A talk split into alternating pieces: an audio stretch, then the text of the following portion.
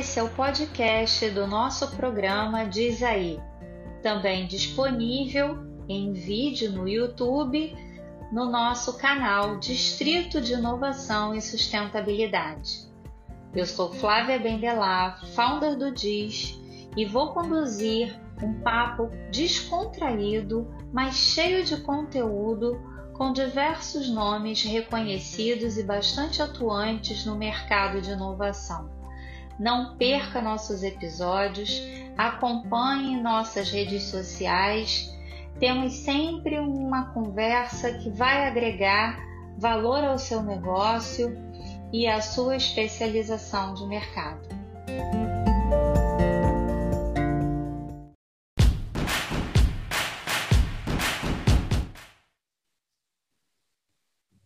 Olá, seja bem-vindo a mais um Desaí. Hoje nós temos um convidado da área de compliance, é o Felipe Melo. Felipe é diretor de ética e compliance de uma multinacional, uma empresa internacional de mineração, é gigante do mercado e tem bastante experiência nessa área e vai falar para gente de ESG, que é um tema super atual que é preocupação para os investidores e para todos os que lidam nessa área de inovação, de private equity, venture capital e investimento né, em inovação e startups também. Bom, seja bem-vindo, Felipe. É um prazer enorme estar aqui com você. Obrigada por aceitar o nosso convite. É, eu queria que você começasse falando para o nosso público um pouco sobre a sua história, né? Como é que você entrou nessa área de compliance? Que, que, que caminhos são esses, né? Diretor de ética é uma responsabilidade, ainda mais num mercado que a gente sabe que é tão complexo de você conseguir conduzir esse tema com galhardia. Então, eu queria que você falasse um pouco para a gente sobre isso. Claro, é, é um prazer. Primeiro, eu queria agradecer o convite, é uma honra estar aqui, acompanho é, as suas entrevistas e, e, essas conversas com muito interesse. Então, muito obrigado, é, é um prazer enorme estar aqui. É, em relação à, minha carreira, eu comecei em auditoria, é, fiz uma carreira de mais de 20 anos em auditoria, e as empresas acordaram por uma necessidade de investir em compliance, né? Compliance como uma área mais aberta. Se, assim, não necessariamente é um tema novo, né? Você vê que, que é, o corporate social responsibility, é, a responsabilidade social corporativa, é um tema muito antigo. Você vê lá que a base da, da, da dessa responsabilidade, a responsabilidade econômica de gerar emprego e tal. Logo na sequência, em fazer aquilo que é correto, fazer fazer as coisas de forma correta e depois sobe para um ponto onde você tem que fazer o que é certo, né? Fazer fazer a coisa certa. Então não é só fazer fazer é, as coisas direito, mas fazer aquilo que é correto. Então, a responsabilidade social não é uma coisa nova, é, mas vem crescendo com o tempo, tem uma série de demandas, tem, tem, e tem história desde, lá, desde o século XVIII, você vem com essa é, é, responsabilidade social corporativa crescendo. Então, é, em 2016, é, eu aceitei esse, esse, esse desafio de, de ser responsável pela área de ética nessa empresa multinacional e, e é muito é muito legal, é muito desafiador. É, primeiro, a partir da concepção né, do que é ética, eu já ouvi de tudo, ética cada um tem a sua, ética você aprende em casa, não sei o quê, então tem muito dessa, dessa teoria, né? mas na, na verdade, quando nós trabalhamos numa empresa, é, os profissionais, os executivos, é, os membros do board, eles têm que seguir um, um, certo, um certo direcionamento, que são, são associados à a, a, a, alma da empresa, aos valores, aos princípios. Então, é um desafio muito interessante. Desafios de questões geográficas, é, de questões é, culturais, de percepções diferentes ao risco. Você tem é, funcionários que trabalham de forma operacional, né, na, na mina, enfim, nas, nas fábricas, você também tem que lidar com, com os membros independentes do board. Então, é muito desafiador. Eu sei que eu não sou o único profissional com esses desafios. Tenho trocado bastante figurinha, aprendido com meus colegas também, e é um caminho constante.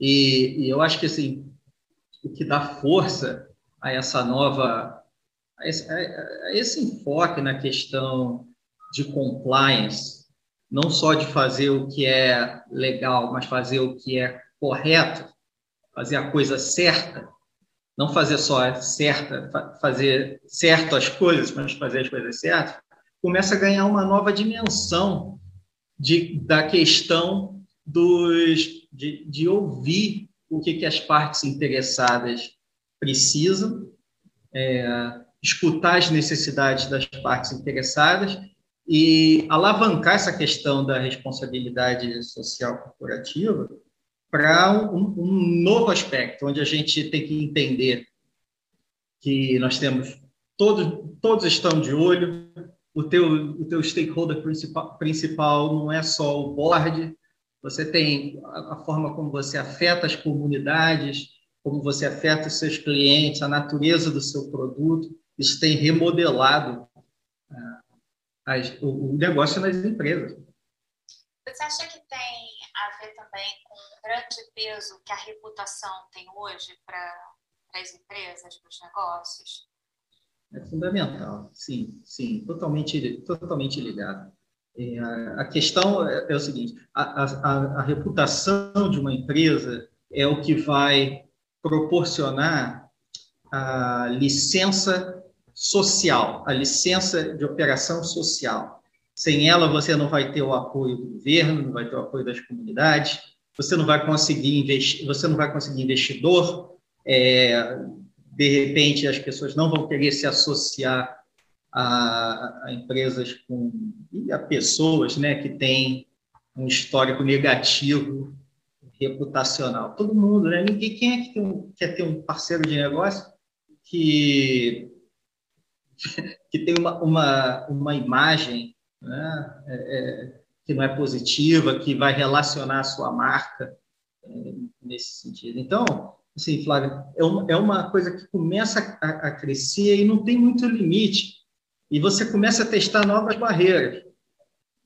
Na questão de joint venture, você não vai fazer uma, uma parceria com um cliente com a reputação ruim. Afinal de contas, sua empresa tem que buscar parceiros que dividam né, ou compartilhem dos seus princípios éticos.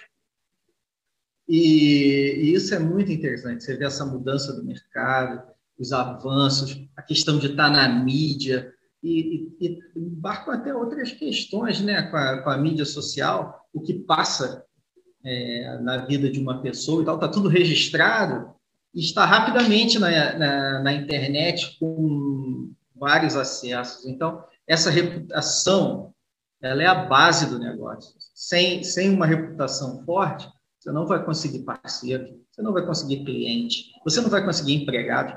Quem, quem quer trabalhar para uma empresa com, com um histórico ético negativo? Né? Ainda mais nessas novas gerações, é, tem, uma, tem um certo ativismo é, positivo. Você vai, você vai lembrar que, que alguns anos atrás, a, o ativismo assim da, da, dos investidores poderia até ser: olha, eu não quero investir em energia, é, combustível fóssil, né? Eu não quero investir em indústria de cigarro, né? Você começa a ter uma seleção mas isso, mas isso ainda assim é reativo, né? Você vê, bom, eu não vou investir, não necessariamente resolve o problema da sociedade, né? Que é aquela, aquela empresa continua lá. Mas agora você vê um ativismo muito mais positivista, que é eu quero investir numa nova tecnologia de energia, né? Eu quero você, você começa, eu quero eu quero investir em programas é, de, de saúde, né? de saúde mental e tal. Então, você vê uma, um, um câmbio né, ao longo desses, de todos esses anos, essa questão do que, que a sociedade precisa e as empresas têm que estar relacionadas, têm que estar agora com essa visão de stakeholder, que é uma visão muito mais ampla que no passado, e entender muito bem as necessidades dessa nova sociedade. Você está falando, eu estava me ocorrendo o seguinte, dizer, na verdade, a gente vê um movimento do mercado, que eu digo, empresas investidores, é, no sentido de atender a um novo comportamento de consumo. Quer dizer, a partir do momento que é, esse consumidor ele fica mais exigente, ele tem mais consciência ao consumir e, e a repercussão da imagem efetivamente faz diferença na lucratividade do negócio, então a gente tem um movimento de maior resposta, né? Uma, ou uma resposta mais rápida é, do mercado é, em relação a isso, né? Que era uma coisa que não, não havia uma preocupação tão constante assim, né? Sobre o que, que vai ter isso. Quer dizer, a gente vai cair na questão da, da reputação mais uma vez. Né? Então, a importância é. da, da, da, reputação da marca é para você poder realmente é, direcionar ações que façam sentido nesse caminho de sustentabilidade e que você tenha todo um respaldo empresarial para isso. Né? E aí você. Tem deve... questão. Desculpa, fala. Não, pode concluir. Não, eu queria dizer o seguinte, que para você medir isso, então, devem ter indicadores específicos. Como é que a empresa faz para medir isso? Ah, tem, tem vários indicadores. É, é, e, e, eu diria que ética é totalmente voltada para resultado. Tá? Eu vou voltar um pouco atrás, porque não é só necessariamente um resultado. Você tem uma série de questões que são aplicadas. Vamos, voltar muitos anos atrás, em 1700, lá nos Estados Unidos, onde os, os investidores começaram a pensar: olha, eu não vou investir em empresas que utilizem mão de obra escrava. Pronto. Então, está aí lançada a primeira responsabilidade social. Quer dizer, não vamos fazer esse tipo de investimento. Se você trouxer, por exemplo, mais recentes, é, você pode ver ativismo de é, moda, né, que não querem a utilização de, de pele de animais, a indústria de cosmético faz testes com animais.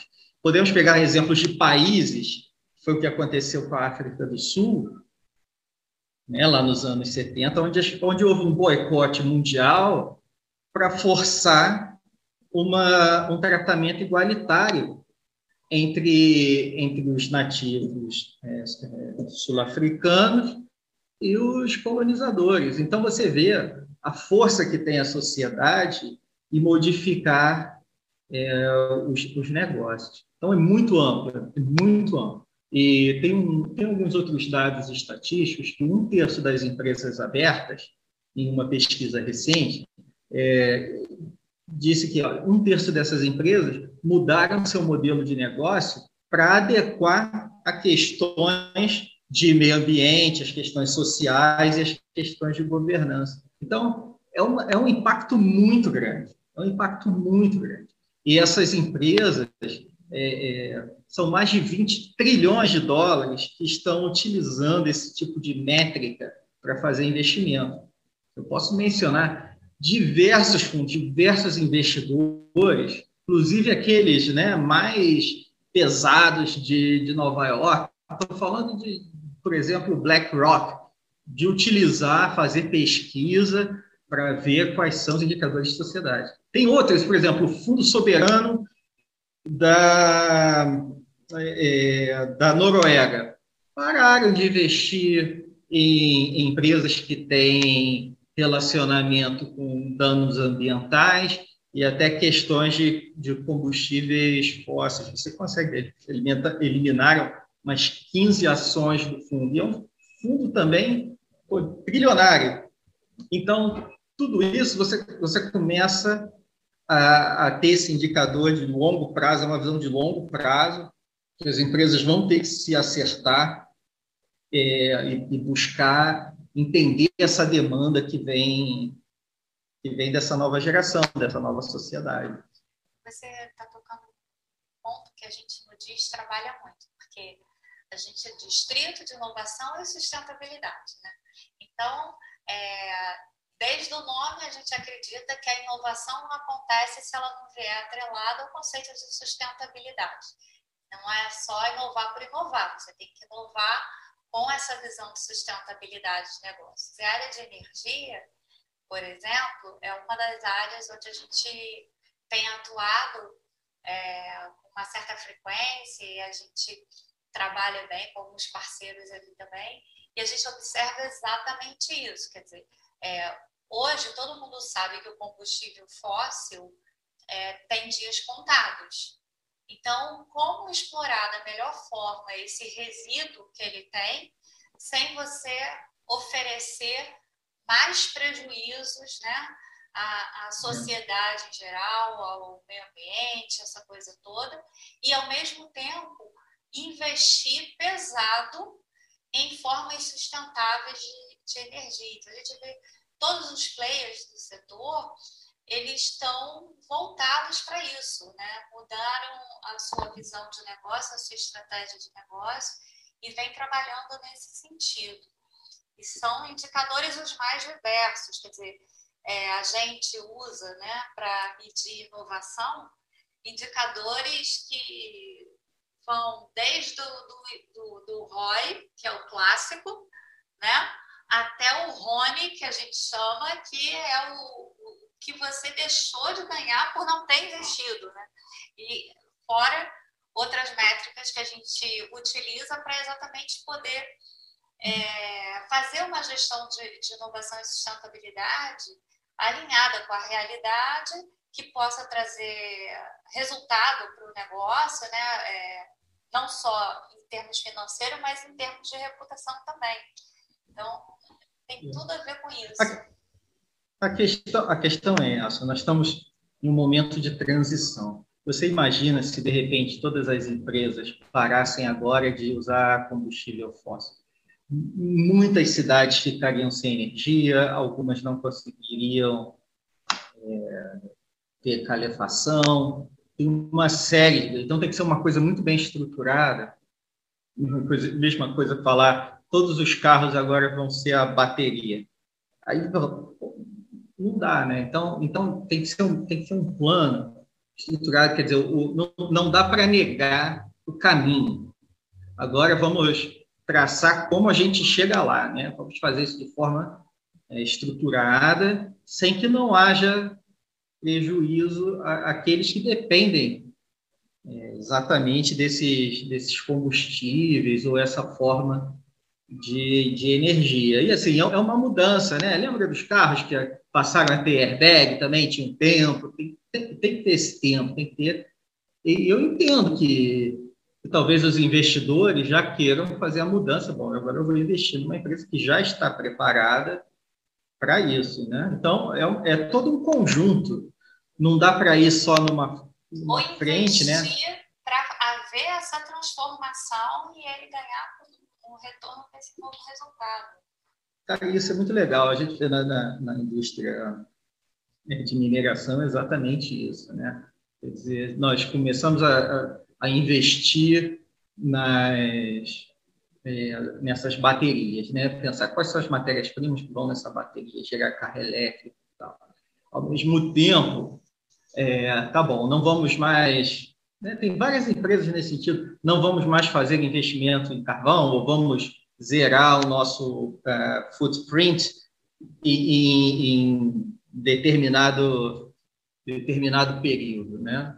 Então, você começa o desenvolvimento de novas tecnologias que vão possibilitar uma, uma transição sustentável, porque você eliminar totalmente uma, uma atividade para começar outra sem, sem estruturação, você, você cria aí uma interrupção é, perigosa. Mas o importante é esse, todo, todo mundo que eu converso, sabe, não, é, é isso mesmo, esse é o futuro. Agora, como a gente chega lá, a gente tem que traçar o nosso caminho. Todos esses pactos, né? É, o Pacto Global da ONU faz diferença, os compromissos assumidos de forma global são muito importantes.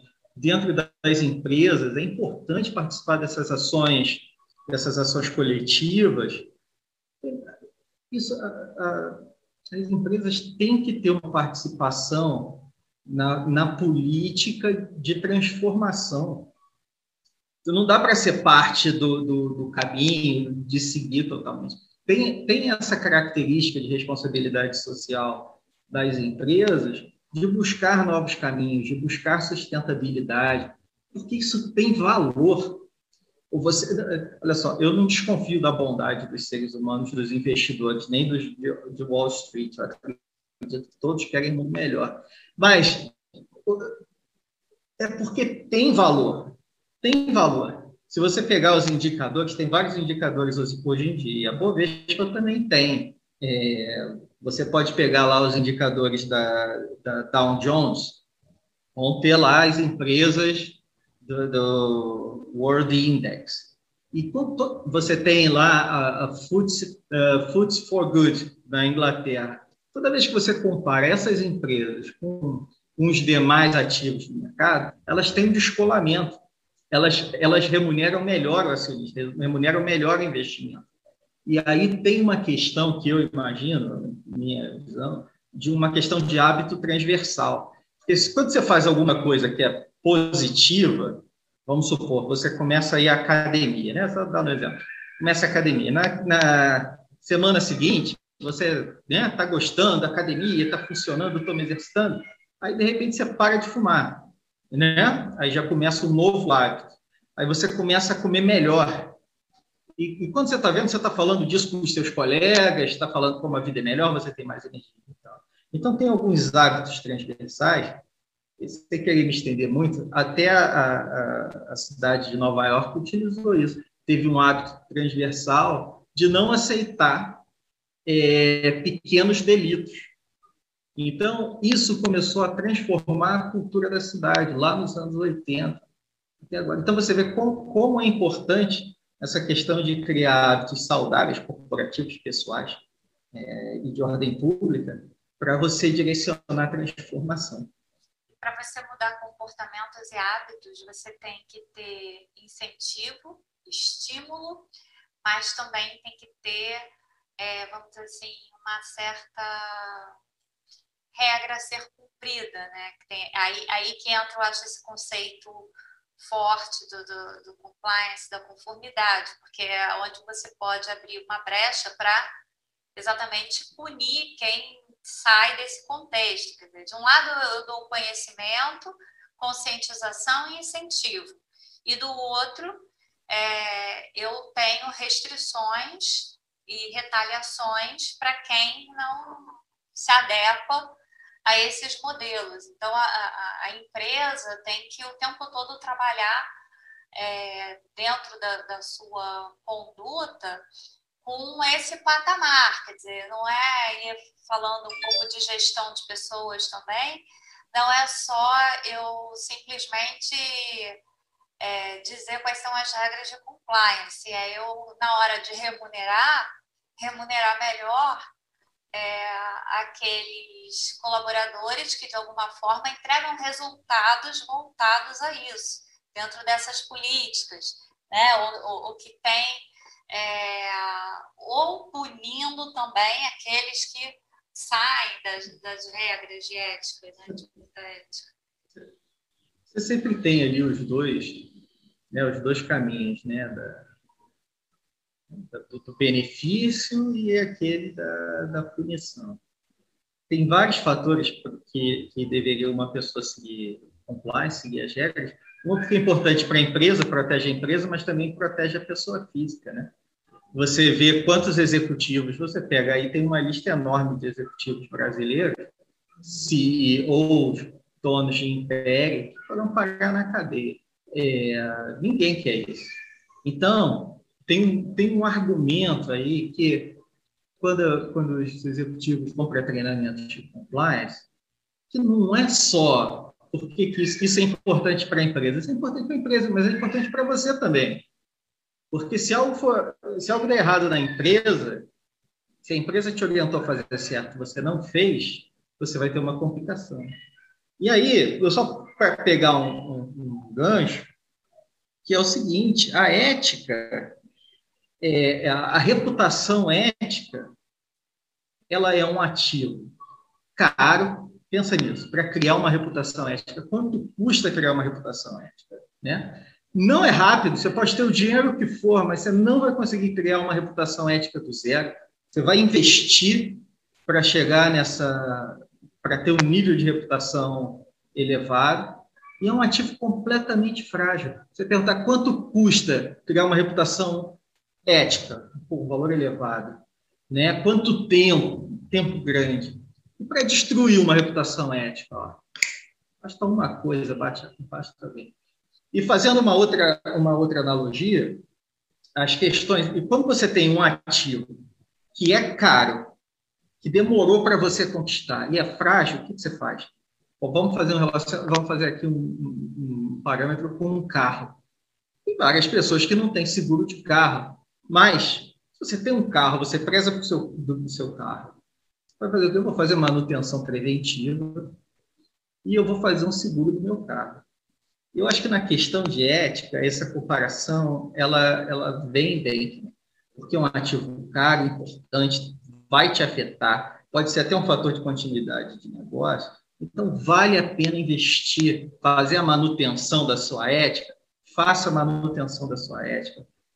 Poxa, não é só fazer um vídeo falando, é o CEO, aí ele lê lá o script. Não é isso, é um negócio muito maior é realmente ter uma cultura, uma cultura voltada para fazer o que é certo, né? E que as pessoas não tenham medo de falar sobre aquilo que é certo. E, e, e buscar, assim, né, na, na, nossa comparação, a questão do seguro é justamente tentar buscar certificações, incentivar um programa de compliance, incentivar é, as questões de meio ambiente, sustentabilidade. Não pode ser só da porta para dentro. São questões que vão além das pessoas com quem, com quem você se relaciona, dos fornecedores que você dos fornecedores que você vai contratar, dos seus parceiros de negócio. Cria uma complexidade muito grande, mas eu tenho certeza que esse é o caminho. E existe, assim, algum tipo de certificação de ESG? Por exemplo, é, fundo de investimento, é, fundo de crédito, tem o rating, né, do, do é, se aquele crédito é bom ou não. Você tem uhum. agências reguladoras e, e, que dão notas e certificações é, sobre ESG? Existe? Uma série delas. Não, tem uma série delas. E, e, e empresas grandes têm que lidar com mais, com mais principalmente assim os investidores nos Estados Unidos eles usam muito a base do do Sustainalytics. Não é para fazer propaganda, só citar como exemplo, mas tem uma série de outras que fazem geração de informação é, de, de, né, de ESG. Você tem os, os índices, você tem tanta plataforma com critérios diferentes. E o que é legal é o seguinte: não é só preencher um questionário de self-assessment, tem uma auditoria então, nessas questões, né, é, na, empresa, na empresa que eu trabalho, nós usamos o, o Dow Jones, Dow Jones é, Index. Então, a gente participa exaustivo, nós somos auditados e tal. Eles são bem independentes na comparação.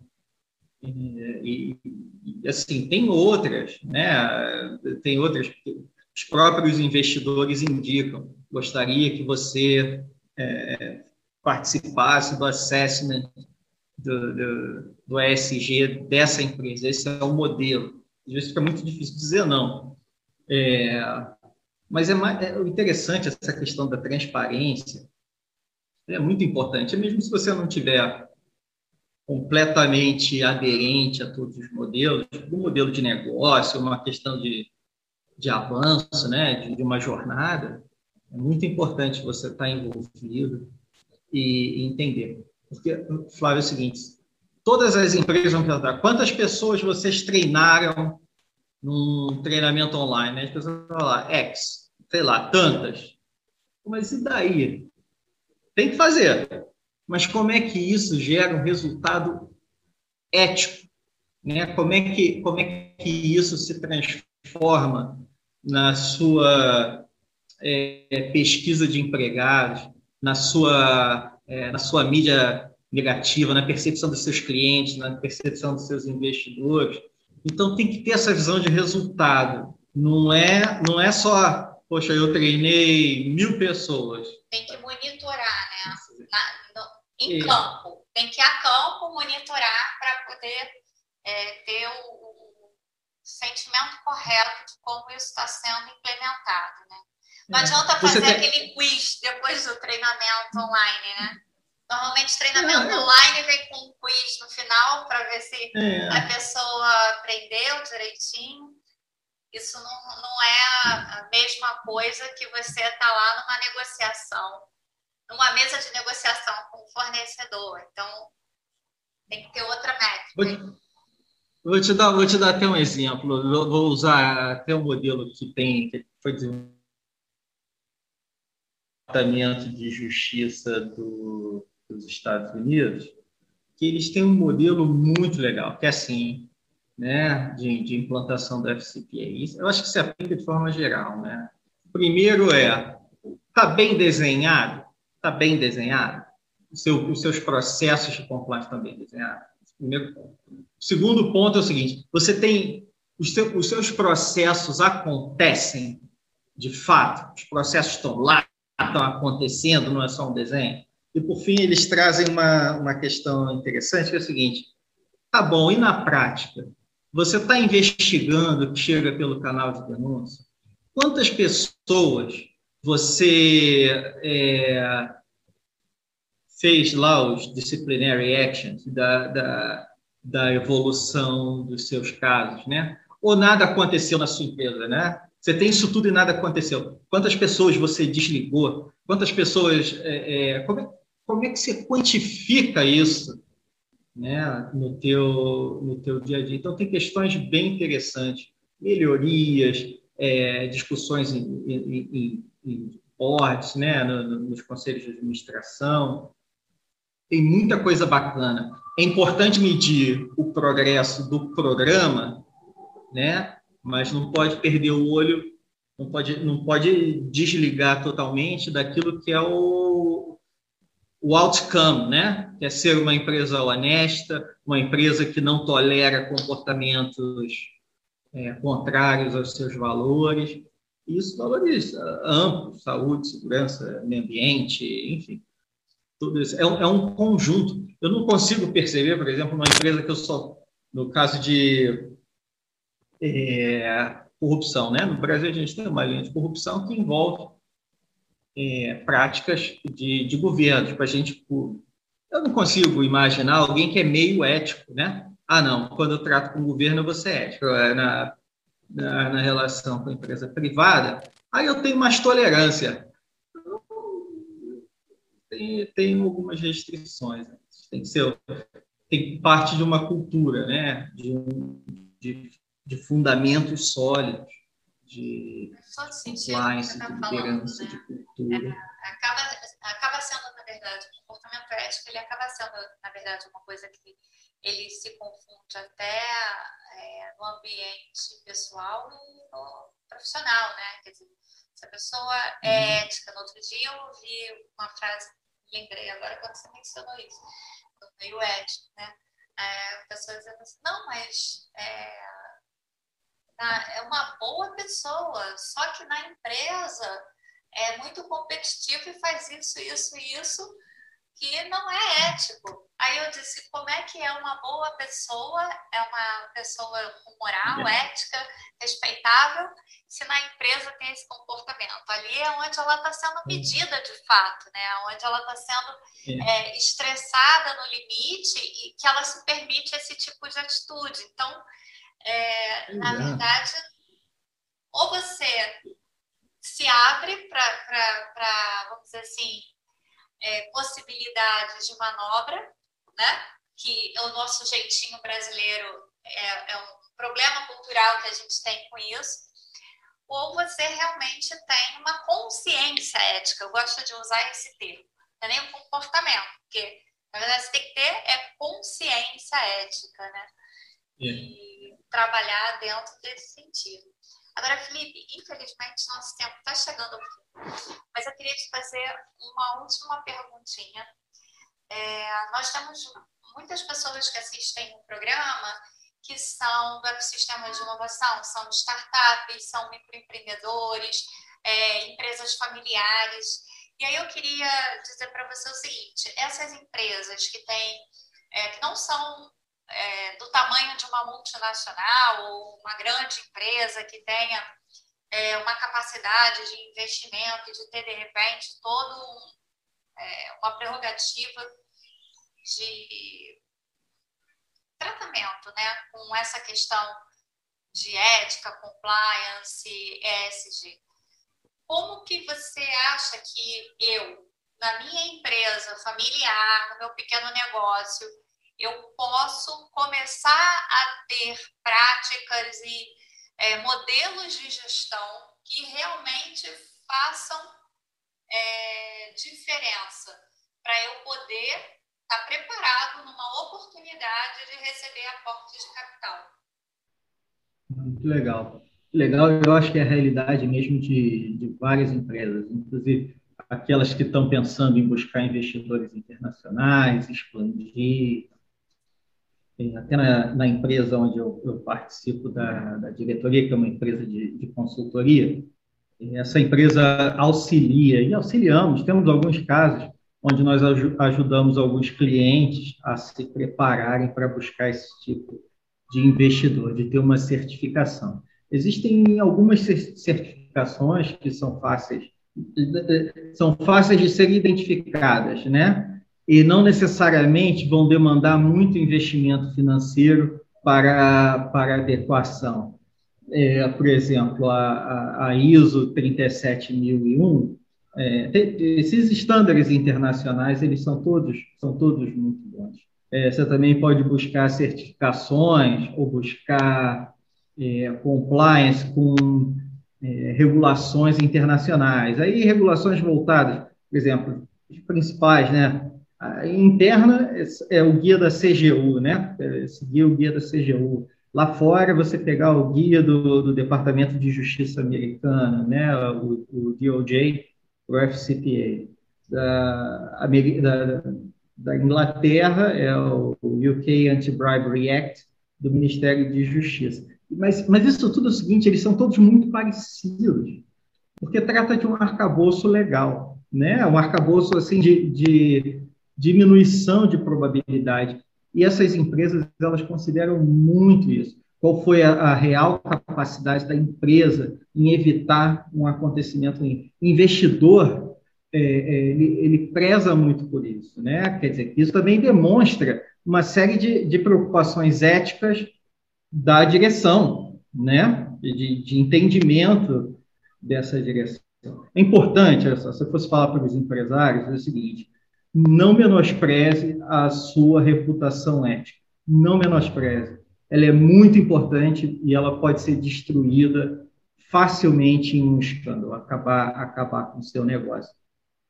E, e para os investidores, tentar buscar exatamente isso, empresas que, que entendam, né, que se preocupem, que, que mostrem preocupações com indicadores de, de meio ambiente, de sustentabilidade, de, de governança no geral, e como isso faz parte das, das decisões. Assim, por fim, se eu pudesse fechar, eu diria o seguinte, que a, que a reputação ética é um ativo muito importante, muito frágil, que se você não tiver uma reputação ética, você, você não, não vai conseguir pessoas que trabalhem para você, que trabalhem com você, que você trabalhe para elas. Então, no, em resumo, é o seguinte: sem ética, sem negócio. Ética é uma condição principal para você sustentar. Um negócio lucrativo sem ética é passageiro. Então, invista, invista nessas questões éticas. Tenha pelo menos a visão do que é importante, como as decisões são feitas. Como você se comunica com seu empregado e com as outras partes interessadas, porque elas contam. Então, isso tudo vai fazer parte da, desse ambiente ético da, dos empresários e investidores. Adorei essa frase, sem ética, sem negócio. Vou, vou mandar fazer um plástico para entregar por aí. Porque, é, mas você sabe, eu ouvi de um grande empresário é, desses que são assim marca brasileira que não tem negócio bom com gente ruim. Ele falou uhum. isso e realmente isso foi uma frase que a gente trouxe para as nossas políticas de gestão. É, nós fizemos uma parceria há uns anos atrás e, e foi para a gente uma parceria muito importante, porque era uma empresa muito maior que a nossa. E ele fez esse comentário na mesa e eu nunca mais esqueci. E a gente internamente na empresa, no DIS, a gente está sempre comentando isso, falando, porque realmente é a verdade. Né? É, não tem negócio bom com gente ruim. Não tem negócio sustentável que dure, né? que, que tenha credibilidade, se não houver um comportamento ético. E aí, para completar, não há inovação sem sustentabilidade. Só para a é gente arrematar aqui com as frases e slogans de hoje. Felipe, muito obrigada. Muito é. esclarecedor. Foi ótimo o nosso papo. Acho que ESG não é uma nuvem passageira, é uma coisa que tende a crescer, veio para ficar. Então, tem que ser uma preocupação é, de todas as empresas. Então, não é uma questão de, ah, minha empresa é pequena, isso não cabe aqui. Cabe sim. Tem que começar quanto mais cedo, quanto menor a empresa começar, melhor para aquilo já o negócio ir crescendo dentro de um padrão que já é aceitável pelo mercado, que você já consegue captar recursos, já consegue fazer bons negócios. Muito obrigada, Felipe. Estaremos em breve juntos para falar de outros temas. Vou usar você, você agora para poder tirar algumas dúvidas também sobre vontade. compliance. E Não. foi um grande prazer ter você aqui com a gente. Bastante é. esclarecedor. E você. Da mesma forma. Oh, tá. E você aqui que ficou com a gente até agora, ouvindo o nosso debate sobre ética, ESG, a importância da sustentabilidade nas organizações. É, esperamos vocês no próximo Diz Aí. Não deixe de curtir, não deixe de deixar seus comentários para que a gente possa trazer temas que realmente sejam mais interessantes para o seu negócio, que sejam mais aderentes àquilo que você está enfrentando de preocupação no momento. E fique com a gente, inscreva-se no canal, para ser alertado de tudo que a gente estiver fazendo de novidade, ok? Muito obrigada pela sua atenção. Até o próximo dia. aí. Tá bom. Obrigado, Flávia. Obrigada.